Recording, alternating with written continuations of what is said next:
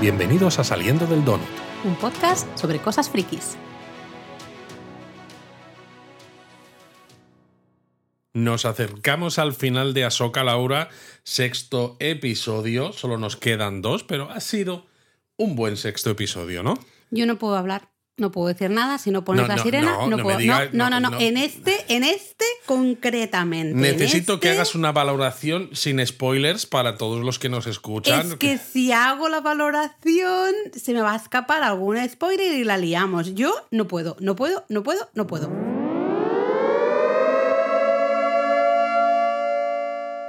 Esto cada día más aburrido, Laura. O sea, no, no hablamos nada ya antes de la sirena. ¿Ya has puesto la sirena? Sí, claro. Ah, vale, es que no la he oído. Estaba ahí con los tapones y no me he enterado. Está bueno, de pues ya está, por fin. Por fin. Después de muchos episodios diciendo. Este ya, en este va a aparecer Thrawn, va a aparecer al final. en- bueno, pues ahora por fin aquí ha aparecido. Y yo después de aparecer dije, bueno, pues entonces va a aparecer Ezra o no va a aparecer. También ha aparecido, así que un aplauso. Muy bien. Aplausos a todos. Ya está, ya ha salido todo. Bueno, pues hasta aquí el donut. Muchas gracias por escucharnos. Bueno, es que entiende que no podía empezar así con la emoción de decir que ya por fin hemos visto a Thrawn en personaje real. Los que habéis visto, eh, pues por ejemplo, Rebels, ya lo tenéis, eh, lo conocéis, pero en, formato dibujo animado. Eh, por fin. ¿Y qué voz tiene Thrawn? Sí. Es que es maravilloso eh, Es, el bueno, actor. ahora hablaremos de, de todo esto, ¿no? Bueno, vale. Entonces, No, ¿de qué quieres digo- hablar ahora? No, lo digo cuando salga, ¿no? Porque el episodio, claro, no sale desde el principio. Bueno, vale, entonces ¿quieres ir por orden o cómo? Porque Pero, yo no me a acuerdo ver, mucho no- del no orden del de todo, todo, pero ¿eh? sí un poco, porque es también un episodio curioso, eh, muy parecido al anterior, pero cambiando, o sea, girando las cosas 180 grados. Y de momento está siendo una serie peculiar porque los dos últimos episodios que a mí me han gustado mucho, ¿no? Tanto este como el de la semana pasada, son episodios en los que hay una parte de los protagonistas que no aparecen o casi no aparecen. Bueno, de Aquí hecho- tenemos a Julián y a Ahsoka en su nave que está dentro de, ese, de esa ballena estelar que solo salen, digamos, en, en el, ¿Al comienzo? en el comienzo. Y luego todo el episodio son eh, el, el ojo de Sion, Morgan Elsbeth, pues eh, Shinhati y Bailan Skoll con Sabine y cómo encuentran a lo que tú has dicho, a, a y luego a, a Ezra, pero ya no vuelve a salir Ahsoka. Y eso Se es la curioso. menciona, pero no vuelve a es salir. curioso porque la serie es Ahsoka, es la serie de Ahsoka. Eh, pero también he de reconocer que Sabine, en todos los episodios, pero especialmente en este episodio, la actriz que hace de Sabine está espectacular, está perfecta. Le sabe dar ese toque de la Sabine de los dibujos animados que es tiene un, un- un puntito chulesco, ¿no? Es un poquito chulita, pero a la vez tiene mucho corazón. Es una mandaloriana como con muy, muy buen corazón, muy, muy de su gente, ¿no? De querer mucho a, Bueno, a es su que gente. así son los mandalorianos. Eh, creo que esta Sabine está espectacular y me gusta que dices, bueno, no ha salido casi a Soca, solo sale al inicio, yo creo que porque les daba ya miedo que no saliera para nada en todo el episodio, dijeron, bueno, ahora vamos a poner un poquito ahí, que está guay el- la escena que está con Julián en, en la nave, bueno, están dentro de, de ese purgil, ¿no? De esa ballena espacial. eh, porque nos, da, nos hace algún guiñito a ciertas cosas, eh, pero realmente es para que te, acuerdes de que eso es Ahsoka, que no es Rebels o que no es... Claro, pero tiene unos guiños que son interesantes, porque, claro, eh, en esa conversación que tiene con Julián, Julián dice. Eh, te cuento una historia y ella al principio no quiere, pero entonces empiezan a hablar precisamente ¿no? de lo que ha hecho Sabine. Al principio Ahsoka está un poco, ¿cómo decirlo? Está un poco quizá molesta de que no ha podido entrenarla lo suficiente para que tomase la decisión correcta, que era destruir ese mapa, pero Julián le dice, es que quizás es la única eh, opción que podía haber tomado Sabine, ¿no? Digamos como que su destino le lleva a esto porque no hubiera habido Thrawn si hubiera destruido esto, pero tampoco hubiera habido Ezra. Y claro, esa, o sea, el propio Julián no entiende que esa conexión que tienen va mucho más allá de tomar la decisión correcta para la galaxia o no, que luego es algo que el propio Thrawn le va a decir a Sabine, ¿no? Has, que- eh, has puesto en la balanza, ¿no? En, el, en, en esta balanza el destino de la, de De la la galaxia, galaxia. solamente por tu amistad. Pero creo que ese es un tema central en, Star Wars. Es el tema, el tema de las relaciones personales y especialmente en el mundo de los Jedi, ¿no?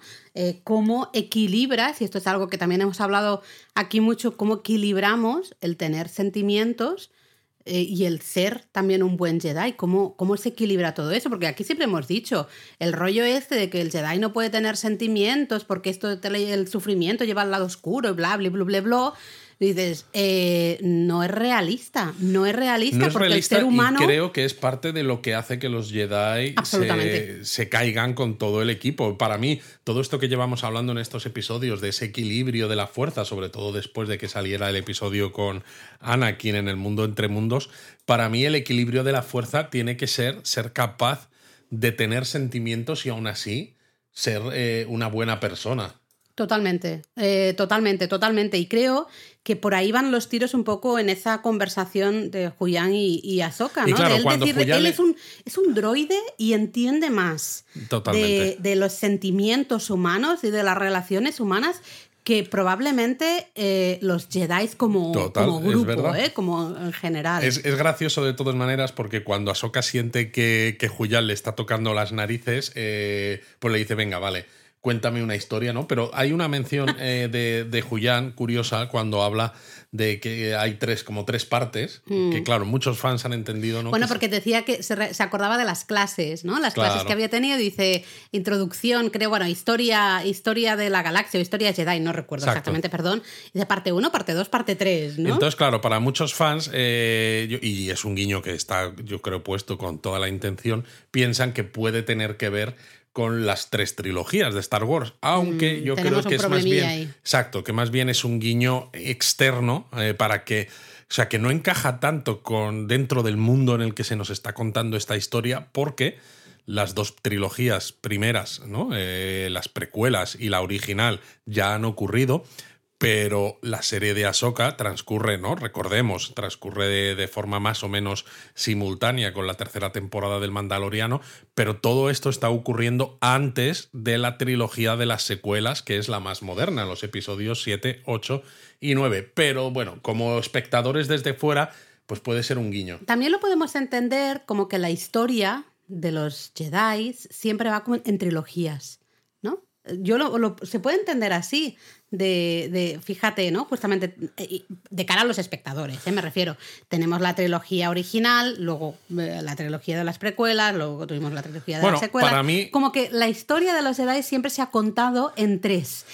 y es que para mí también la, contaba en tres. Claro, pero para mí es que la propia historia de Anakin Skywalker, para mí, se cuenta en tres, porque realmente eh, una vez que tienes, sobre todo con las dos primeras trilogías, te das cuenta de que el protagonista es Anakin, en cierto modo, y para mí eh, la historia de Anakin es la de ascenso, caída y redención. ¿no? Que es mm. también algo muy de. Muy shakespeariano también. Sí, también, efectivamente. Muy clásico. Muy clásico. Y me gusta mucho además porque con esa voz que tiene David Tennant, que yo creo mm. que hay momentos en este episodio hay momentos que le oyes, que, le oyes, claramente, cuando le, le, dice a Soka, venga, vale, cuéntame una historia, entonces se sienta, no están ahí sentados en el puente de la nave de, de, de Ahsoka dentro de la boca del Purgil y se, ¿no? con, la, con la cámara detrás se les ve a los dos sentados y la, la ballena ¿no? pues, eh, navegando por el hiperespacio y dice, y dice Julián a Long Time Ago in a Galaxy Far, far, away. De hecho, el, episodio se titula Far, Far, away, ¿no? que es en una galaxia muy, muy lejana, hace mucho tiempo,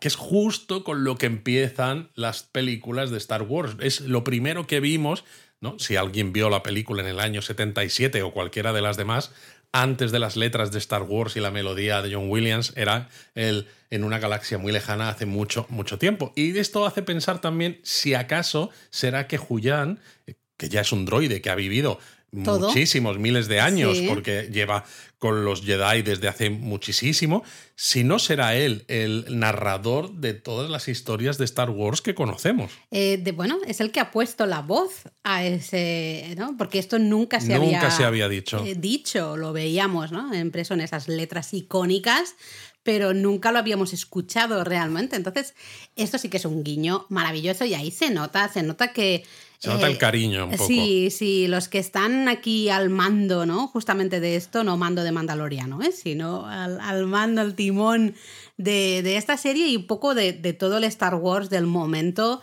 tienen mucho cariño a, a la franquicia, ¿no? A, Star Wars. Eh, y se nota, se nota con estos guiñitos y estas cosas que te sacan una sonrisa. No, mejor no implica nada más, pero simplemente te han sacado una sonrisa. Y aparecen las letras de Ahsoka y dices, bueno, ya no va a salir más Ahsoka, pero he tenido este momentito. Ese momentito es que ha sido, ha sido potente y es un momentito bonito. Además, es un. ¿no? Sale las letras de Ahsoka, como tú dices, la melodía y demás, que por cierto, hablando de melodías, eh, la música de Ahsoka me está gustando mucho. La melodía del final, cuando salen las letras y se ve ese, como ese camino que hay por la galaxia hasta llegar a Peridea, que es el planeta al que llega el Ojo de Sion en este episodio. Esa música a mí me recuerda mucho a Juego de Tronos, pero me gusta mucho. Sí, tiene un, un deje así un poco Juego de Tronos. Estuve escuchando, el, bueno, el volumen 1, que es el de momento el que hay en, en Spotify, eh, el otro día mientras trabajaba y es, la música es maravillosa. ¿eh? Es que es una música muy buena. Encaja muy bien en, en el momento, lo que se está transmitiendo en ese episodio y realmente yo creo que te puede cambiar mucho. Ver esa serie sin música o verla con música probablemente es una experiencia completamente diferente, total, total. Exacto, pero bueno, en cuanto salen las letras realmente pues nos centramos en Peridea, que es este planeta que ya está, que es extragaláctico, está en esta otra galaxia, que además la escena en la que el ojo de Sion sale del hiperespacio Brutal. es flipante porque se nota que es un bicharraco muy, muy grande y entonces, pues bueno, detectan, ¿no? Pues está ahí el planeta y demás. Bueno, la bruja es la que nos explica, para, especialmente para los que no somos a lo mejor tan eh, conocedores, ¿no? De toda esa mitología y todo lo que hay alrededor, ¿no? Todo lo que ha ido surgiendo y creciendo alrededor de las películas de, clásicas, ¿no? De, de Star Wars nos explican ¿no? que este era el planeta en el que se encontraban sus antecesoras, ¿no? Y que justamente llegaban, eran las que habían aprendido a navegar Gracias los a espacios con los purgils. De hecho, es el planeta donde surgen estas brujas mm. antes de irse a Dazomir. Exactamente. Que Dazomir eh, ya está en, la galaxia normal, pero el planeta en el que surgen es Peridea. Nos lo explican así muy rapiditamente, pero eh, rapiditamente dicho, ¿eh? Madre pero, pero está guay porque en nada, en dos segundos te queda claro. Si no sabes mucho del tema, te queda claro. Si has visto The Clone Wars, está claro que hay cosas que te gustan más porque las entiendes. Por ejemplo, luego salen las, eh, las tres brujas estas de, allí. ¿Cómo se llaman? Que no me acuerdo. Sí, no, no, no, nos acordamos. Ah, ya, ya. Era em, en general las Night Sisters, ¿no? Bueno, el grupo de brujas de Dazomir, sí, son las, las hermanas de la noche pero ahora me, ha venido que las tres señoras estas que están en Dazomir son las grandes madres, ¿no? Las Great Mothers en, en inglés, que tienen una voz así reverberante, que claro, la gente que ha visto la serie de dibujos animados, pues dice, oh, está muy bien conseguido y demás. Que por cierto, a mí todo esto me, me recuerda mucho a, Dune. Eh, tiene un toque muy Dune.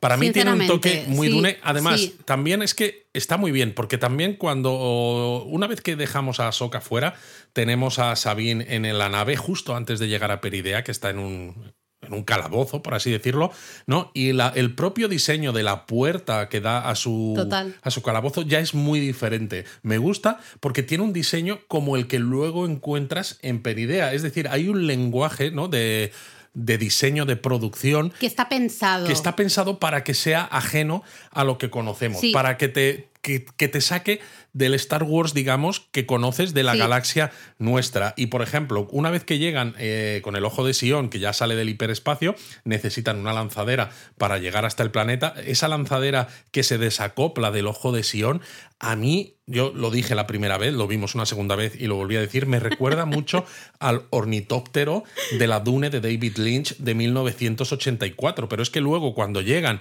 y se encuentran con estas tres eh, grandes madres, con esa voz reverberante, a mí me recuerda mucho también a la voz, ¿no? Esta, esto, eh, este poder que tienen las Bene Gesserit en, en, Dune. Entonces eh, me ha resultado muy, muy curioso. Lo he leído por ahí, ¿eh? Varios, varias personas comentan que les recuerda a Dune y es verdad que lo tú... dije sin leer Sí, sí, sí, sí. Eh, de hecho, estábamos la primera vez viéndolo en directo y ya me dijiste, esto es muy Dune, mira unos cuantos. Y luego lo volvimos a ver con Eric y volviste a decir lo mismo. Y Eric, que Eric no aguanta Dune, eh, le digo, mira, no, por favor, no me digas eso, que entonces ya no veo la serie. Ya no me gusta el episodio. Pero mola mucho ver a estas tres señoras brujas ahí usar como esta magia, ¿no? El magic, que se, escribe con CK, veo esta magia. Bueno, esto también a mí antigua. Me, recuerda mucho porque en juegos de rol que yo he jugado, eh, magia, ¿no? Lo escribían también así con, con CK. Supongo que es para diferenciarlo un poco de, de la magia que que tenemos como en la actualidad, ¿no? de juegos de magia. Exacto. Y es eh, mencionar un tipo de poder más anciano, ¿no? Más antiguo. Que al final también tiene que ver con la fuerza, seguramente, pero con otra sensibilidad, algo que no es eh, exactamente ni Jedi ni Sith, ¿no? Pero aunque sean realmente malas. A mí estas señoras, las tres señoras estas, eh, me dan miedo tienen una cara, o sea, el maquillaje está súper bien hecho. a mí me parece las voces, el cómo, ¿no? Eh, a mí me dan un poco de miedete. Están ahí las tres. y claro, son ellas las que se lo dicen a Morgan, ¿no? Eh, porque dicen, ah, eh, has, has, hecho que tus ancestros estén orgullosos, ¿no? Y Morgan les dice que gracias a que ellas le enviaron las visiones, Exacto. pues ha podido llegar hasta, hasta este planeta para buscar a Thron. Pero ellas hay un momento que dicen aquí huele a Jedi. Exacto, aquí huele a Jedi, aquí apesta. Eh, apesta ¿Esto qué es? Y claro, yo lo primero que dije es Bailan. Evidentemente es Bailan, pero. No, yo, yo cuando lo dije, eh, cuando lo dijeron, yo pensé Sabine. Pues yo no, y sigo pensando que se equivocan. Sigo pensando que en ese momento, por lo que sucede después, sigo pensando que en ese momento ese olor a, Jedi o Jedi, yo tengo un lío con esta palabra, eh, realmente es Peylan, pero miran a Sabine y es cuando se la llevan, ¿no? Con esas bolas mágicas fantásticas. Es cuando Bailan explica, ¿no? Pues que se la es una prisionera y tal, y que puede servirles de utilidad y esto. Y yo creo que está hecho un poco a propósito esto que tú dices, esta, esta confusión, porque llevamos ya varios donuts hablando de Bailan y que Bailan hay mucho más detrás. No es solamente una. Uy, en este episodio. No es solamente un personaje que tiene mucha presencia, que la tiene, sino que su historia tiene mucho más. Y efectivamente, en este episodio se nos, eh, se nos marcan algunas cosas que todavía no sabemos hacia dónde lleva exactamente, pero que ya hace que haya algo más que hay que investigar. A mí en este episodio, eh, lo que yo pensaba de Bailan eh, se ha puesto en entredicho, o sea, lo tengo ahí diciendo, mm, creo que no va a ir por ahí, es decir, me voy a equivocar seguro, pero bueno, es igual. Y me ha cambiado un poquito también la opinión de Shinhati. Mm, si al principio de la serie me da la sensación, y aquí lo hemos hablado, de que Bailan acabaría como siendo entre comillas, bueno, ¿no? Acabaría ayudando, entre comillas, a los buenos.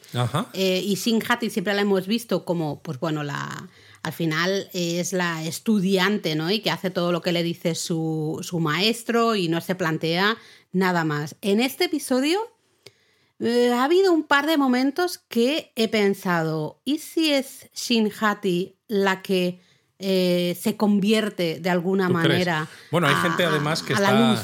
Hay gente que está shipeando a Sinjati y Sabine, porque hay un momento al principio del episodio en el que le, echa una miradita a Sinjati y a Sabine, que algunos ven, cosas ahí. Pues, pues no sé qué ves, porque Sinjati las miradas que echa son miradas de te voy a matar y descuartizar, también te lo digo. Sí, sobre todo porque como no parpadea.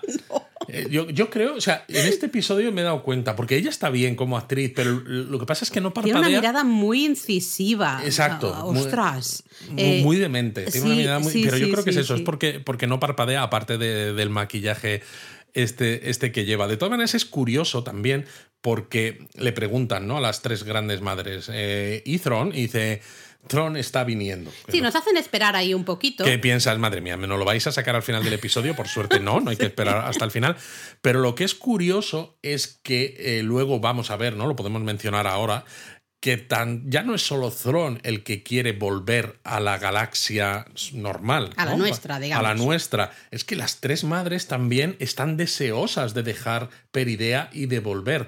Y es algo que luego lo va a comentar Bailan Skoll y que es parte de esa historia no se sabe qué pasa, pero a pesar de todo el poder que tienen estas grandes madres en Peridea, están deseando salir de allí. Está claro que hay un plan, hay un plan y lo vamos a ver cuando finalmente aparece Thrawn. Ahora hablamos ¿no? de este momentazo, es un momentazo. Eh, luego, ¿no? Hablan, justamente Morgan le dice, bueno, si tenemos que, todo lo que tienes en las catacumbas, ¿no? No sé dónde, si lo tenemos que meter en la nave, pues vamos a tardar al menos tres rotations, ¿no? Como tres días, digamos. Claro, ahí no queda claro qué hay. Claro, pero lo que están sacando los soldados de Throne y que están guardando en el destructor estelar, que nos estamos aquí adelantando, ¿no? Porque sale un destructor estelar, el Quimera, evidentemente. Eh, parecen como sarcófagos. Sí, es lo primero que a mí lo que me ha hecho pensar, eh, porque nos tenemos que acordar de alguien que ya no ha salido, que era este inquisidor al que destruye, al que mata. El humito. El que se convierte en humo, exactamente. El humito. Y siempre decíamos, eh, una vez que lo vimos convertirse en humo, ¿y si es una especie de inquisidor revivido o estilo zombie hecho por esta bruja de Dazomir, ¿no? Morgan Elsbeth? ¿Y si resulta que lo que hay en esos sarcófagos es precisamente restos Cuerpos. de antiguas brujas que luego necesitan traer a la galaxia nuestra para que los puedan revivir o los puedan reanimar? Me gusta que no eh, se nos explica y de hecho casi, o sea, lo dejan ahí. Y es, si, lo, si, si te paras a pensarlo, bien, si no, el capítulo sigue. Me refiero, no es de esas cosas que la cámara se queda tres horas para que realmente eh, digas, tengo que pensar aquí, tengo que empezar a, hacer mis cábalas y mis cosas para ver qué es esto. No. Pero fíjate. Y me gusta eso. Sí, eso está bien, pero fíjate eh, que es importante porque aparte del poder que tienen estas tres señoras, que dices, oh, qué poderosas, le han enviado visiones, tienen estas como, es, como estas esferas, estos remotos con, que son parecidos al que tenía el mapa, pero que en este caso no eh, lanzan campos de fuerza con, el que llevan a Sabine de aquí para allá. Son muy poderosas, todo lo que tú quieras, pero están deseando irse y solo quedan tres. Todo lo demás está en esos sarcófagos. Mm. ¿Qué ha pasado? para que todo, porque además es de aquí de donde salen las brujas de Dazomir. Eh, si este es su origen, ¿qué ha pasado con el resto de esas brujas, porque no parece que estas tres señoras sean simplemente las líderes del grupo y ya, no, es que están ellas tres y nadie más. Entonces ahí hay algo que no sabemos todavía, pero que empezamos a adivinar que es importante. Va a ser importante para el mm. plan también, este plan futuro de Throne, de volver a nuestra galaxia, ¿no? Y de hacer algo ahí, eh, conseguir cierto poder en nuestra galaxia. Está trabajando al final junto con estas señoras y Thron, los que le conocemos un poco ya de las series de animación, es un personaje, me gusta mucho como malo, porque es un malo que no es un malo malísimo y ya está. Es un malo muy calculador. Eh, cuando algo te le sirve, bien. Si al final va a salir perdiendo, no, no lucha por orgullo, no, no, sino que es, bueno, ahora he perdido esta batalla, vale, mm, retrocedo porque voy a perder mucho más. ¿no? Exacto. No es, ah, por todas y ya está. No, no, no. Tiene, claro, tiene claro su objetivo. Exacto. Entonces, si él está trabajando con estas tres eh, señoras, es por algo. Es por algo muy concreto de eh, cada uno va a sacar algo de, de, esta relación, ¿no? De esta colaboración. Y él lo tiene clarísimo, lo tiene clarísimo. Bueno, hemos dicho Tú has dicho que llegaba con Sí, pero llega, que además es una escena divertida. ¿eh? Sí, pero es una escena divertida porque, claro, eh, meten a, Sabine en, otro calabozo ya, en donde está la base de las brujas, en Peridea, y ella piensa. Oyes, estoy entrenándome aquí para ver si puedo ser Jedi con Ahsoka, con Huyan, etc.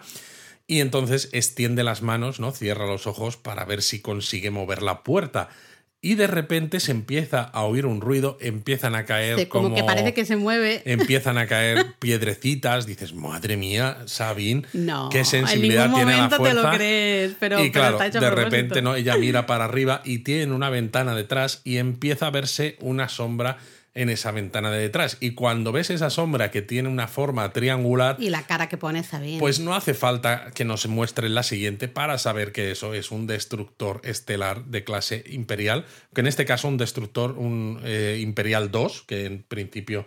Eh, llevaba un Imperial 1, ¿no? Pero bueno, estas cosas que cambian, pero bueno. Em, impresionante como llega esa quimera enorme Claro, porque hay que decir que las brujas y, los, otros están en una especie como de torre, de atalaya. Y es una atalaya, es parecido a El Señor de los Anillos cuando están en, en Orthanc, ¿no? Eh, Saruman y, y, Gandalf, que dices, tienes una super torre y en la parte de la azotea tienes un espacio plano y que prácticamente alrededor no hay nada. Es decir, que como te resbales, te caes al vacío, ¿no? Y están justo ahí arriba y entonces es cuando llega. Claro, llega y se, cómo se posa ahí, bueno, realmente es espectacular, ¿no? Y se abre esa quimera, el ruido, esa música, esos cánticos de esos, creo que se les llaman Night Troopers, ¿no? A, este grupo. Y se ve además, claro, el, el, dibujo que tiene el quimera en la panza, ¿no? que es el que también sale en, en las series de, animación. Vemos ese quimera también que está, le,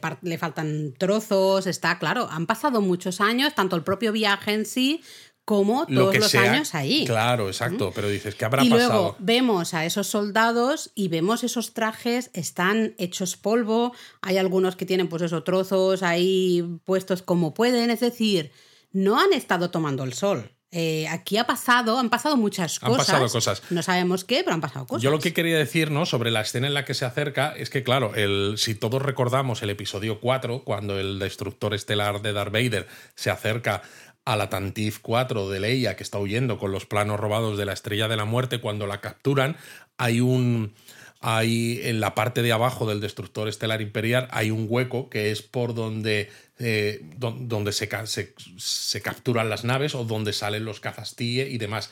Y es justo este hueco el que el destructor estelar coloca encima de esta atalaya donde están estos malos y extienden un puente que dices, madre mía, vaya tela, para poder moverse entre esta atalaya y el propio destructor.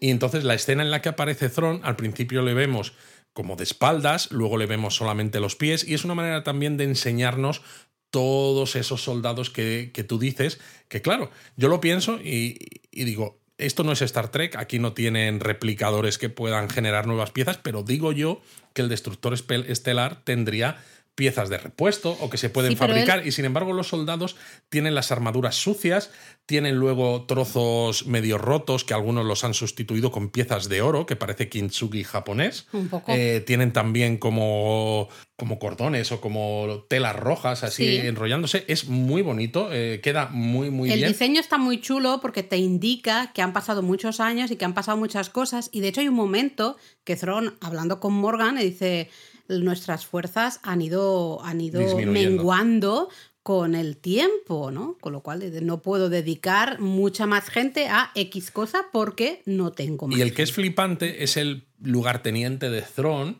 que se gira y le vemos que tiene una máscara dorada en, en, lugar de... O sea, tiene el casco de soldado de asalto, pero toda la parte de la cara es una máscara dorada que dices, ¿cómo ha llegado eso allí? Y le da el nombre de Enoch, que mm. tiene además una voz también reverberante, mucho más que los soldados de asalto normales que hemos visto en películas anteriores, como si tuviera parecido a Darth Vader, ¿no? Su modulador de voz. Y es curioso porque, bueno, Enoch es un nombre, es un nombre bíblico, ahí sale en varias ocasiones, ¿no? Diferentes personas, pero uno de ellos, por ejemplo, es el el primogénito de Caín. Entonces, no, sé yo si no, aquí esto también es una especie de guiño a que ese Enoch para, para Thron es como su primogénito, ¿no? En cierto modo, por, por ponerlo de alguna, de alguna manera. Ah, Podría ser. Ok, eh, vale. Bueno, yo voy a seguir porque a mí me, has dejado, no sé qué decirte, no me esperaba para nada esto. Bueno, aquí todo, todo hay guiños de todo tipo. Y lo que tú dices, ¿no? De esto que, que han menguado sus números,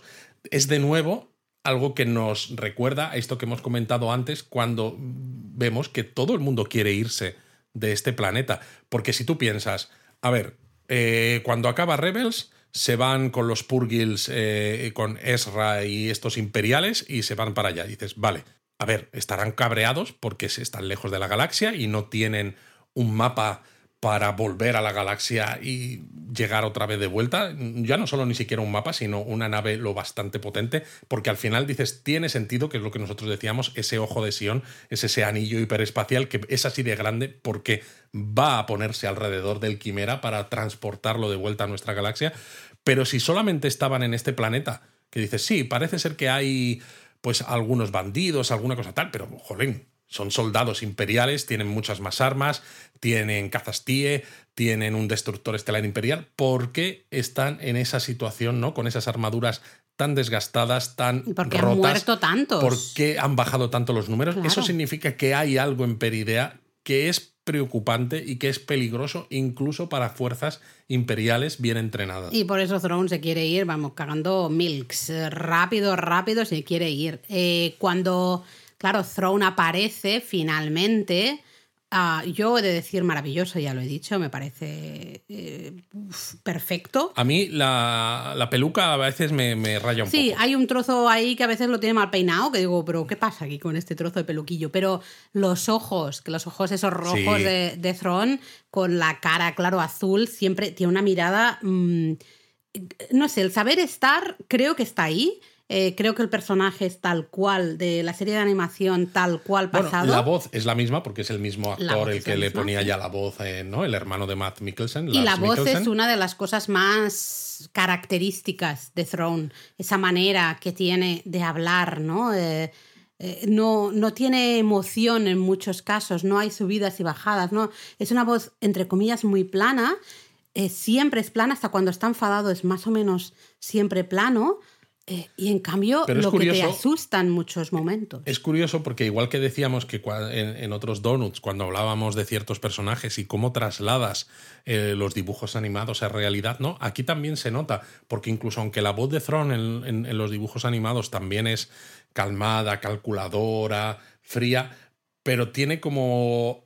es un poco más intensa. Aquí se nota que es personajes de carne y hueso, es como mucho más sutil todavía, ¿no? Pero, pero a mí me sigue dando Porque claro, no ese hace, miedo. falta No hace falta. hacer... mm, al final con los dibujos animados hay que sobreactuar, el propio dibujo Justo, animado a eso me tiene que sobreactuar y a veces las voces también tienen que ser mucho más dramáticas o mucho más teatrales, porque evidentemente no es lo mismo un dibujo animado que una persona de carne y hueso. Bueno, de hecho, ha habido algunas críticas que dicen, ¿no? No, Porque no, la- no Lars las voy a ni aceptar. Que tiene un poco de barriguita. Dice, oh, debe ser que ha vivido bien en Peridea. Y claro, eh, hay cosas que, que yo no entiendo, porque al final, pues una cosa son los dibujos animados y otra las personas que los interpretan. Eh, lo siento, pero no voy ni a mm, darle un segundo a este debate, así que yo voy a seguir a lo mío, que es cuando Thrawn ve a Sabine. ¿No? Ve a Sabine y claro, dice, ah, Sabine reconoce. Wren, evidentemente, tienen historia. En Rebels hay historia interesante ahí con, con Sabine Wren. Y ahí es cuando eh, Morgan dice, bueno, mm, es un regalo que ha traído aquí... eh, Bueno, es cuando lo dice, lo dice, lo, di- lo dice este Skoll. Bailan, claro, claro. No Eh, Morgan.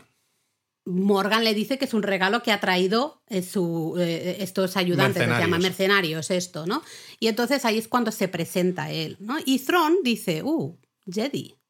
No, él se presenta como Baylan Skoll y dice, Sí, pero tú Thrawn tienes que dice- ser eh, general Baylan Skoll. Y las tres abuelas estas chungas es cuando dicen, ostras, eh, se ponen cara de se nos ha colado. Se nos ha colado esto. Eso que nosotros solíamos a Jedi. Por eso yo en este momento dije, realmente eh, eso que ellas olían a Jedi era justamente Bailan y no eh, Sabine. Para mí, para mí, ¿vale? El caso es que esto también ya nos hace pensar, porque siempre hemos pensado que, porque el propio Bailan lo ha dicho, que él estuvo en, en la academia de Je- Jedi, bueno, en el templo Jedi, en Coruscant y demás, pero claro, que, que Thrawn le llame general Bailan Skoll, No está claro que no era, era jovencito, cualquiera. Porque luego hay un momento entre Bailan Skoll y Sinjati que le dice, cuando yo no era mucho más mayor de lo que tú eres ahora, es decir, un poquito más, pero no mucho más, vi destruir todo lo que, lo que había a mi alrededor, ¿no? Esa, Ese templo Jedi con la Orden 66 y demás. Pero claro, pues en aquel momento, pues eh, a lo mejor tendría pues 25 años, una cosa así, y ya era un general, pues supongo que al mando también de, de algunas de algunos destacamentos de soldados clon. Y para Bailan, pues eso, ¿no? Nos hace pensar que eres más importante o tuvo más presencia en estas guerras clon y en esta Orden 66 de lo que podíamos pensar en un principio. Que no es como Grogu, por ejemplo, ¿no? Que simplemente estaba ahí y que lo rescatan y ya está. Bueno, sino es que Grogu realmente era un bebecito al Claro, final. porque Grogu era muy pequeño. Sino que Bailan eh, tenía algo más de Hay importancia de lo que más. parece. Eh, es interesante porque Bailan le dice, creo que nos puede mm, venir bien, ¿no? Tener a Sabine. Y entonces Thrawn básicamente dice, bueno, pues voy a, como tú le has prometido, ¿no? Que pueda ir al reencuentro de Ezra, pues ok, te vamos a dar aquí un bichito para que vayas por ahí a buscar a Ezra. Y luego, eso sí, yo ya lo junto aquí todo, eh, permite ¿no? O, manda a Bailan y a Shinhati a seguir a Sabine para encontrar a Ezra. Esto es Throne 100%. Bueno, pero esto no 100% porque, claro, cuando Sabine le dan la montura, que es un bicho nativo de Peridea, ¿no? Bastante es como feote, pero. Pero muy majo. Pero es muy majo y le devuelven las armas, incluso, incluyendo la espada láser. Y ella se marcha y le están, la están viendo desde, bueno, desde una especie de, de terraza que hay en esta estructura de las, de las brujas en, en Peridea. Y es cuando les dice Thron esto a Shinhati y a, y a ¿no? Le dice. Pues dice, pero vamos a cumplir lo que le hemos dicho. Y dice, sí, sí, eh, vamos a permitir que encuentre a, a Ezra si es que no está muerto, porque bueno, Thron piensa que podría estar muerto y dice, y si se encuentran, entonces les destruís. Y para Thron esto es perfecto porque a Thron le da absolutamente igual Bailan y Shinhati. Es que además si es y Shinhati se quedan en Peridea o sea, no consiguen volver a tiempo para retornar a nuestra galaxia, a Thron le importa tres pepinos, le da absolutamente igual. De hecho, casi yo creo que le viene hasta mejor, porque bueno, pues de hecho la historia está bien contada, porque el hecho de que tengan que esperarse tres días para cargar todos estos sarcófagos, por un lado, nos presenta un misterio acerca de qué hay en esos sarcófagos relacionado con estas brujas, pero al mismo tiempo nos da un poco de margen para que se puedan contar historias en Peridea porque si no, no tendría mucho sentido. Porque ya ha llegado el ojo de Sion, es como, venga, que hay prisa, que llevamos aquí esperando, no, ni se sabe los años. Pero es eso, yo eso lo vi muy Throne, ¿no? Muy de lo que os decía antes de que es muy calculador y muy frío. No es malo del el malo alocado, sino es un malo de muy calculado. Entonces digo, pues perfecto, a Sabina mandamos con Erra. Y así a los tenemos a los dos a estos dos, les mandamos ahí si se, maten entre si ellos. se los cargan, perfecto. Si no, si se lían un poco, no les da tiempo a volver, yo me marcho, estos se quedan aquí y adiós, muy buenas. Mm, perfecto, es que es perfecto. Sí, antes de seguir con la parte final del episodio, hay un momento, aunque no sea en este justo eh, momento, pero las brujas detectan que se aproxima una Jedi. Cierto. ¿No? Con los Purgils, precisamente. Y aquí también se demuestra un poco la, la inteligencia de, del propio Thron y lo o sea, lo capullo que llega a ser, ¿no? Desde el punto de vista de, o sea, no me preocupa hacer cosas malas si avanzan mi... Mi, agenda. Mi agenda esta. Mm. Porque dice, mm, Bailan había asegurado que Ahsoka, porque Thron piensa que puede ser Ahsoka y Morgan le dice, no, está muerta. No puede ser Ahsoka porque está muerta. Eh, me lo ha asegurado. Me lo ha asegurado. Y claro, él le dice, bueno, era un Jedi, ¿no? Los Jedi fallan, así que Mm, habría que pensar. Y, el propio Zon dice, hasta que no tengamos confirmación de lo contrario, vamos a pensar que Ahsoka sigue viva y que es la que viene. Y entonces le dice a estos, les dice, eh, si aparece una ballena espacial, es decir, un purgil, dice, destruidla, dice, with prejudice. Ahí, a saco, ¿eh? sin problema. Eh, da igual. Si veis, ni nos paramos a pensar si puede ser o no puede ser. Y con toda la violencia necesaria. Eh, es Throne, es que es Throne. Y además es que lo dice porque otro, a veces ciertos malos en algunas series lo dirían poniendo así voz de malo, ¿no? cosas así. Él lo dice pues con esa voz que tiene así siempre plana, ta, ta, ta, ta, ta, que te da más miedo. Da más miedo. que da mucho más respeto.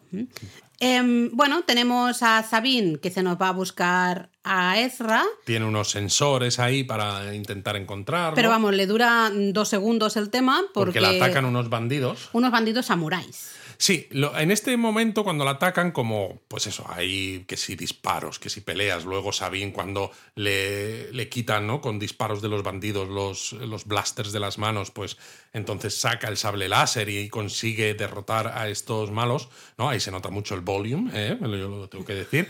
Pero luego hay otra escena en la que Shinhat y Bailan Skull, cuando están siguiendo a Sabine, hay unos bandidos que también los ven desde, desde un alto de, de una colina ¿no? Que es cuando Beyla le dice, los enemigos de mis enemigos pueden ser mis amigos, Al menos temporalmente. Al menos temporalmente.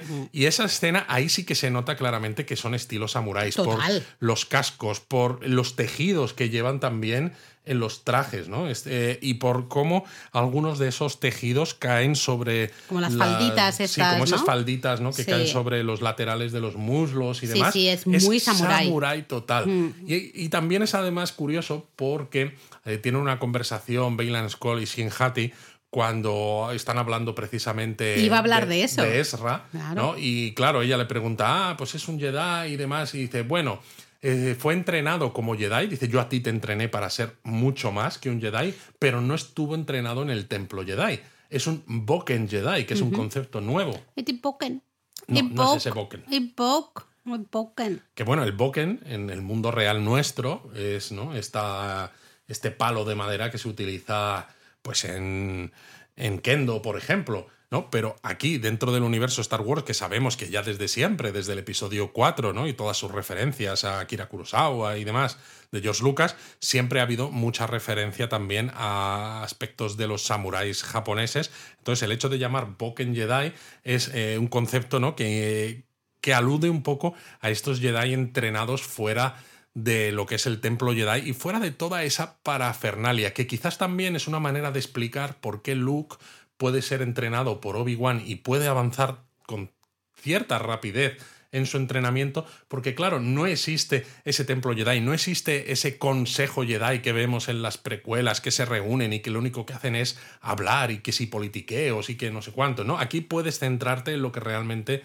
te interesa. Has pasado un poco por encima de esa conversación de Bailan y Sinhati Sí, y en sí, cambio a mí me parece súper no me parece súper importante porque primer hay, hay como dos partes no en la conversación y, y creo que es una de las cosas más importantes del episodio más allá de la aparición de Thrawn y bueno spoiler alert la aparición de Ezra al final no Eh, no o sea los planes los planes de Bailan yo en este momento empecé a pensar que este señor no va a ser bueno, que al final va a ser malo malo. Yo creo que no. Porque hay un momento que dice que él lo que quiere, su plan, es eh, que está cansado de que siempre haya esa rueda, ¿no? E- e- Ese círculo vicioso de primero ganan unos, luego ganan los otros, ese ciclo de violencia. Bueno, ¿no? él habla de que hay ciertas cosas que, que son inevitables. ¿No? El- los Jedi, el ascenso del imperio, que es un ciclo y él quiere romper ese ciclo. Para mí esto sigue hablando de, de ese equilibrio, o más bien del desequilibrio que hay en la fuerza. Cuando la fuerza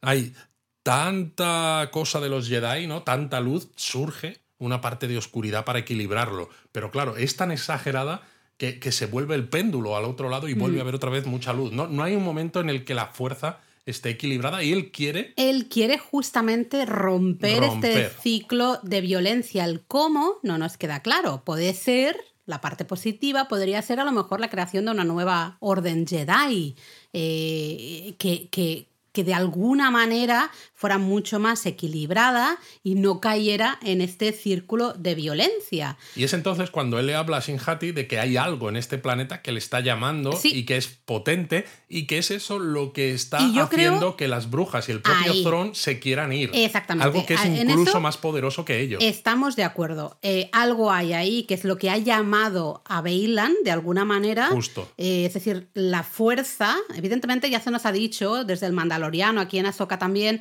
que la fuerza, bueno, en las películas, pero en, est- en esta serie se nos ha explicado quizá un poco de manera un poco más plástica que la fuerza está en todas partes, ¿no? Y que todos al final simplemente es cuestión de eh, talento por un lado y luego también entrenamiento, el alcanzar a tocar esa Eso fuerza es. y luego dominarla, ¿no? Entonces, está claro que a- a- en este planeta hay algo muy poderoso, muy poderoso que hace que Bailan justamente vaya para allá, para eh, ese plan que tiene de intentar romper ese círculo de violencia y también que Thrawn se quiera marchar cagando Claro, leches. y esto también encaja con lo que le decía Bailan a Soka cuando luchaban en Sitos, que le decía que él servía a un bien mayor.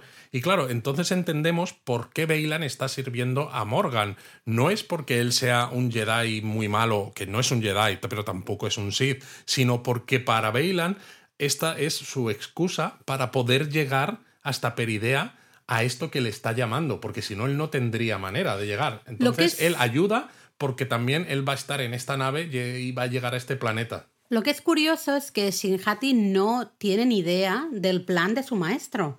el maestro le va contando, ¿no? Cuentagotas como nos cuenta a nosotros. La pobre Shinhati está igual que nosotros, no tiene ni idea. Y a mí en este episodio me ha encantado cuando justamente Bailan está hablando, ¿no? De que Ezra fue es un Boken Jedi, ¿no? Fue formado ya fuera del templo, tal y cual, porque ella le pregunta, ¿tú le conociste? Y dice, no, no. Es demasiado joven. Es demasiado joven, ¿no? Em, ella, hay un momento que, claro, eh, dice, él pues ha sido formado fuera del templo Jedi, ¿no? Y ella dice, como yo. Y él dice, no, tú. Yo te estoy entrenando para, ser algo más, más que Jedi. Esto es súper importante y a mí me da mucho miedo que no se cargue en este plan para romper ese eh, ciclo de violencia que no se nos cargue a Shinhati. ¿eh? No, no creo. Bueno, pues no, lo, sé, Yo en este momento dije, ay, que esta pobre nos la han puesto como con esos ojos, ¿no? Y que siempre parece que está medio como loca y mala y tal. Y a ver si esto va a dar un giro inesperado y Bailan para conseguir ¿no? ese propósito que no tenemos del todo claro qué es, pero para conseguirlo va a tener que como de alguna manera ofrecer, ¿no? O matar o algo eh, a Shinhati. No lo sé. Yo lo que he llegado a pensar es que esto que hay en Peridea, eh, si puede ser parecido a Bendu, este personaje que salía en Rebels, en el planeta donde los rebeldes acaban montando una base secreta. Este personaje que tiene sensibilidad a la fuerza, pero que él mismo dice, ¿no? Cuando habla con Keinan y con Ezra, que no es ni luz ni oscuridad, ¿no? Sino que tiene las dos partes de la fuerza, que es es algo de lo que se habla y que está muy presente en esta serie, ¿no? Ese mm. equilibrio. El equilibrio y qué significa. ¿Y qué significa? Entonces, no mm. sé si será algo parecido a esto. El único problema para mí de todo esto es que aunque la serie me está gustando y aunque luego habrá que ver qué pasa con la película de Filoni, todo esto tiene un poco las manos atadas por las tres películas que vienen después. Porque en las tres películas que vienen después vemos el ascenso de la Primera Orden, que suponemos que será debido a Thron, ¿no? que lo conectarán así. Vemos la Resistencia, es decir, es otra vez el ciclo del que habla del que habla bueno, Es que las tres últimas películas son una repetición de la trilogía original y es un poco. Claro, pero el hecho de que poco... diga que es un ciclo, todo esto nos hace ¿no? que, lo veamos con otros ojos, ¿no? que no es. Vale, no es solamente una copia, sino que es que la fuerza está desequilibrada y están como destinados a hacer este ciclo. Pero eso significa que cualquier cosa que haga Bailan aquí no va a funcionar. y de hecho, ¿no? Se ha hablado de que va a haber películas nuevas en las que va a salir Rey otra vez, en este caso ya como maestra, y creo que se habla de eh, un momento más eh, hacia el futuro todavía de las tres películas nuevas que se hicieron que van a tratar sobre la nueva Orden Jedi. Y claro, si, si hay una nueva Orden Jedi, pues me pregunto si va a ser una orden Jedi como la que había en las precuelas o va a ser una nueva orden Jedi un poco más equilibrada, porque si no vamos a seguir teniendo otra vez los mismos ciclos de siempre y el mismo estilo de historias. Yo creo que va a ir por ahí. Yo espero que ¿eh? sí, yo espero que sí. Sí, sí, porque si no sería es que muy repetitivo y ya estas últimas tres fueron, te pueden gustar más o menos, te pueden entretener, pero son no son no es nada nuevo. Y fíjate, el personaje de Bailan Skull está gustando mucho. Eh, no sé si tanto por el diálogo, el guion que tiene, pero por cómo lo interpreta Ray Stevenson es maravilloso. Porque no sabes nunca por dónde va a salir. Y porque tiene una presencia brutal. Tiene una presencia, pero en esa presencia y en esa cara, en esas. ¿no? Eh, tú le ves y dices, es que no sé si fiarme, no fiarme, o dar un quiere. Es que no te queda para nada claro. Entonces, a mí me gustaría que, ya que además ¿no? el, el actor falleció desgraciadamente demasiado joven, eh, que en las películas siguientes se haga alguna mención a lo que pasa en estas. Porque es una manera de decir, ¿no? De volver a recordarnos este personaje que es que a mí me está gustando mucho, ¿no? Y me gustaría que, aunque no vuelva a salir, porque no, no se puede, y no quiero que lo recasten, ¿no? Que, le, que pongan a otro actor diferente o que lo pongan digital. Sí, o le puedes poner un casco porque le ha pasado algo en la pero, cara. Pero no, pero no sería lo mismo. Pues sí que me gustaría que hubiera algún recuerdo, sobre todo también para que las historias que se están contando aquí no desaparezcan. No desaparezcan, exacto, porque si no son eso, historias que empiezan y acaban, mm. pero que no tienen, es un poco como lo que decíamos en Secret Invasion, ¿no? En el, en el caso de Secret Invasion un poco a lo malo, que parece que lo que se cuenta está tan contenido que no tiene ningún efecto en el desarrollo posterior de cosas que sabemos mm. que, ocurren, ¿no? Entonces dices, bueno, no, no mm. afecta nada y si no afecta, es que no, te, no te implicas. Claro, no te implicas. Bueno, lo que sí está equilibrado, hablando de ese equilibrio de los Jedi y la fuerza y tal, lo que sí está equilibrado en este episodio es las partes serias, ¿no? Con ese tron, esa música cuando aparece, ¿no? Y todos los soldados, tron, tron, tron, ¿no? Wow, muy chulo. Y luego las partes que a mí me gustan mucho de Star Wars, de eh, cosas entrañables. Y de como- ligereza un poco. Sí, divertidas, ¿no? Empezamos co- con, esa relación de Sabine con ese bicho. Que el bicho, eh, claro, cuando lo atacan a Sabine, estos se marcha primeros corriendo. bandidos, se marcha corriendo porque está medio acojonado. Y luego vuelve. Y me encanta cómo va poniéndose la patica. Perdón, perdón. Sabine le dice que te vayas, que me has dejado, pues adiós. Y él. No, está muy bien hecho ¿no? además porque pues, colocan la cámara fija, ¿no? De forma, Sí. es un plano general que vemos a Sabine en un lado, al bicho en el otro, Sabine señalándole con la mano diciendo vete porque me has abandonado, el bicho se Me has va. hecho daño, vete. La, la cámara sigue mostrando el mismo paisaje ya vacío porque Sabine se ha ido por un lado Y y, el bicho se ha ido por el otro el y sabes que va a volver y efectivamente un segundo y medio después el bicho vuelve trotando desde su lado decir, Y ya me he ido, ya, pare- ya Sabine se ha quedado tranquila y que me he ido, pues venga, vuelvo. Y me encanta porque estos momentitos están muy bien por sí mismos, pero es que encima saben usarlos. Saben usarlos para desarrollar, la, para que avance la historia, porque al final hacen las paces, ¿no? Sabine y el bicho este, y acaba el bicho, acaba ahí, olisqueando, olisqueando, olisqueando, acaba llegando a algo que parece. Yo primero pensaba que era un casco, fíjate, yo estaba ahí Sí. que no veis, digo, esto es un casco, es un casco. No. Porque tú querías encontrar a Y Ezra sí, como fuera. Sí, Y totalmente. decías, es el casco de Ezra. Es el casco, es el casco. Eh, Ay, Dios mío. Eh, no, Sabine dice, es una piedra, es una piedra. Pues tampoco es una piedra, es un bicho muy simpático. Un noti. Noti se llamaban, Creo ¿no? que sí. Eh, muy simpaticote, así una especie de... No Cangrejo. pues, muy extraño. Es un cangrejo a dos patas porque tiene eso, tiene como el caparazón con forma de, de roca para esconderse y, eh, con los ojos saltones, que, ¿no? Sobre dos eh, apéndices que salen de la cabeza. Y claro, el, el bicho este, al final, Sabina ahí está perfecta, ¿no? Mostrándose, pues eso, como muy cariñosa, de que no tengan miedo, que no les va a hacer nada. Y el bicho se fija en la armadura que lleva Sabine y en ese símbolo que lleva De en la Alianza Rebelde. Exactamente, que lleva en la armadura. Y el, el, el Noti se pone, ¿no? De, ¡ah! como que lo reconoce y de hecho le enseña un collar que tiene con ese mismo dibujito. Y claro, Sabina dice, ¿cómo es posible? Y todos estamos gritando a la tele diciendo, ¿cómo, cómo que cómo es posible, Sabine? Pues, pues, Ezra no puede ser otra cosa. Entonces ella justamente dice, ¿no? Eh, estoy buscando a mi amigo Ezra Bridger, ¿conoces a Ezra Bridger? Y me encanta cuando el Noti, claro, están hablando, no nos entendemos nada, pero dice, Ezra Bridger, ¿no? Ahí lo entendemos y dices, "Eh".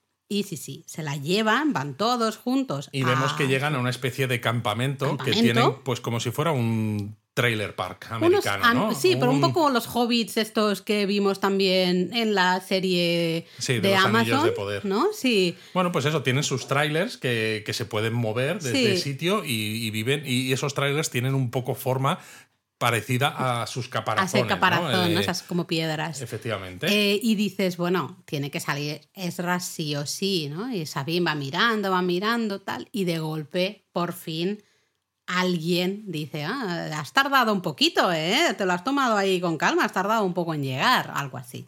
Le dice, y tenemos ya la sorpresa de por fin aparece Ezra en formato ¿no? real, digamos. Exacto, con barba y demás. Me que- encantan, me encantan los ojos. Me encantan los ojos. Porque son los ojos de Ezra de los dibujos. Total, Eh, total. Es muy bonito esa, ese momento en que se eh, abrazan al final, ¿no? Porque es muy real. En la serie de, de- eh, en dibujos animados, en Rebels, ya tenían esa relación de quererse mucho. Yo creo que se quieren como hermanos. Pero a ¿no? veces no se lo demuestran Eh, tanto. Exacto. ¿Por qué? Porque a la gente joven al final también es así. Y aquí ya Y se es les ve más maduros. Es curioso porque yo he visto, he leído también gente eh, criticar que el encuentro no tiene la, eh, la suficiente emoción. Y a mí me No. flipa que digas esto, sobre todo por las circunstancias. Ya no solo porque han pasado muchos años y dices, wow, debería tener mucha emoción, sino porque además Sabine sabe cómo ha llegado allí. Claro. Es decir, Claro, Ezra piensa, oh, qué bien que hayas venido. O sea, si yo soy Ezra y me aparece Sabine allí, pues dices, no sé cómo lo has hecho, pero has conseguido encontrar la ruta hasta este planeta, has venido con una nave, yo que sé de qué capacidad o de qué potencia, pero bueno, pues nos podemos ir. Pero claro, Sabine sabe que en realidad ella está allí porque le dio el mapa a los malos, porque han venido con ese anillo hiperespacial, el ojo de Sion, que es súper potente, y que está Thron detrás, y que se va a volver a la galaxia normal con todo el peligro que se supone para el resto. De hecho, eh, Ezra le pregunta, ¿el plan ha funcionado?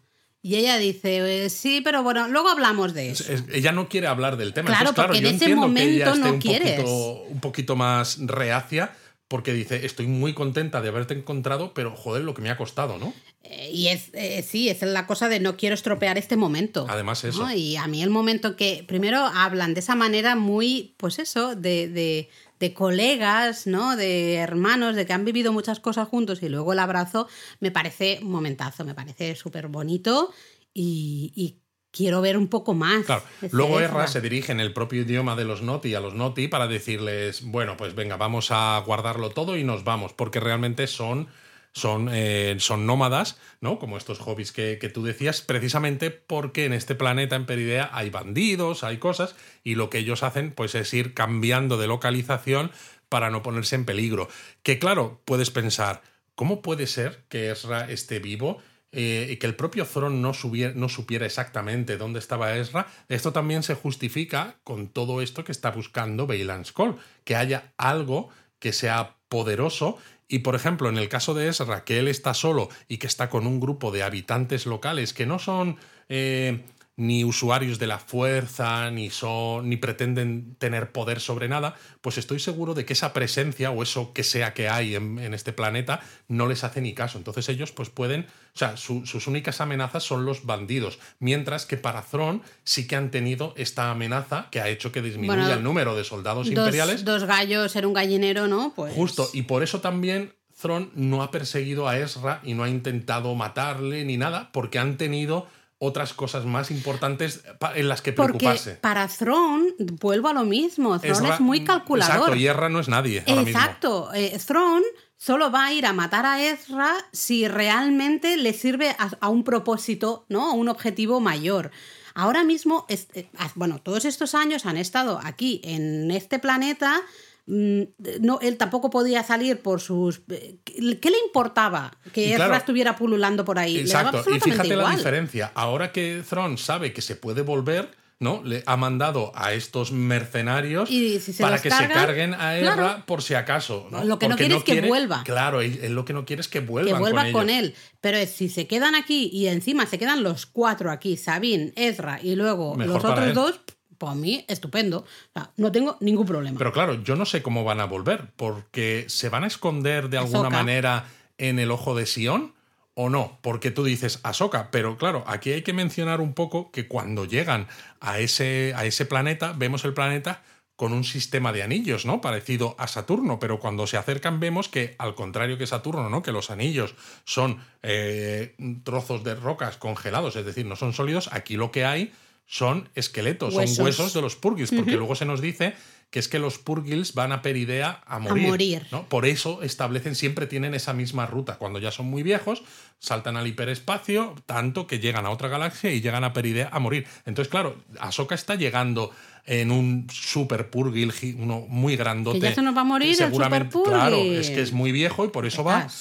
Y entonces ella tiene, digamos, el billete de ida. Pero ¿qué pasa con el billete de vuelta? Porque da la sensación de que los Purgils no hacen el viaje de vuelta. ¿Y si nos los dejan ahí segunda temporada? Bueno, es que tiene toda la pinta. Mm, parece, porque no da tiempo, ¿eh? No da mucho tiempo. Semana que viene tenemos episodio, el penúltimo episodio y en dos semanas el último y se acabó. Es que por eso te digo. Así que, por cierto, me he acordado, es una tontería, pero me hace gracia cuando Sabine y Ezra ¿no? se, se juntan Ezra justamente le pregunta por el bicho ¿no? con el que ha venido Sabine. ¿Cómo has conseguido este, no me acuerdo cómo se llama el bicho? Este, ¿no? ¿no? lo sé. Ella dice, ya, te lo contaré. Porque puede ser que sea un bicho que sí que han domesticado de alguna manera mucho justamente Thron y sus soldados. Eh, y que Ezra, si, si, le da un poco de a la cabeza. Claro, dice: estos bichos no están ahora mismo en libertad, solamente están eh, con las brujas o con lo que sea. Dicen: mmm, esto es raro. Está claro que, que, van a tener un momento de tensión, Ezra y, Sabine, en el próximo episodio fijo. Aquí yo creo que me puedo mojar. Si, si fallo, pues bueno, mira, bueno, yo como ya fallo siempre me da lo mismo. En el próximo episodio va a llegar a ahora es cuando no llega, pero bueno, sé A lo mejor se cruzan en el, ahí en el hiperespacio, ¿no? O algo. Thron, el ojo de Sion, ya se marchan de Peridea y Ahsoka va para el otro lado. Y, le hace un saludo, ¿no? como, como, Ego a los Guardianes de la Galaxia en el, volumen 2. No sé, porque yo Un señor de tamaño pequeñito me ha saludado desde, desde una nave. Yo como no acierto ni una, pues yo ya, mira, voy a, voy a teorizar, voy a soltar teorías locas y, ya está, me da lo mismo. Lo que pasa que, claro, también está el mundo entre mundos, que nos ha servido mucho para este, este crecimiento personal de Ahsoka con el episodio con Anakin, pero no creo que sea lo último que vemos del mundo entre mundos, fíjate. Y si es la manera en la que ellos vuelven a la galaxia normal, no lo sé. Bueno, Ahsoka ya justamente eh, eh, vuelve gracias a ese mundo entre mundos, no solo en esta serie, sino me refiero a, Rebels, así que podría ser, sí, podría ser. Yo no me lo había planteado, pero... No sé, es que no creo que, no vuelva a salir más y que no tenga importancia este mundo entre mundos en lo que queda A mí sí que me preocupa que nos quedan dos episodios. Eso me preocupa y realmente digo, por favor, que haya en todo caso una segunda temporada, porque lo que no quiero es que vayan rápido eh, cerrando cosas ahora, ¿no? Que el próximo episodio sea como muy precipitado y empiecen a cerrar cosas, venga, ya está. No creo, no creo. Eh, porque no da tiempo, es que es eso, quedan dos episodios solo. No, quedan, no nos queda nada ya, no nos queda nada. Al menos espero que los dos que queden sean también como estos dos últimos que hemos visto, que tienen una duración un poquito sí, y se nota, ¿eh? Y se nota, porque son episodios que tienen un poco más de profundidad, que puedes... Enjundia. Claro, puedes desarrollar un poco más las relaciones entre los personajes y esto siempre ayuda. Pues bueno, vamos a ver qué sucede la semana que viene, con ganas de verlo, ver si acertamos alguna cosa de todas las teorías locas que hemos eh, tirado por aquí, a ver si alguna cae y si no. Pues alguna tendrá que caer, aunque sea porque hemos dicho algunas cuantas. Veremos. Os, queremos 3000.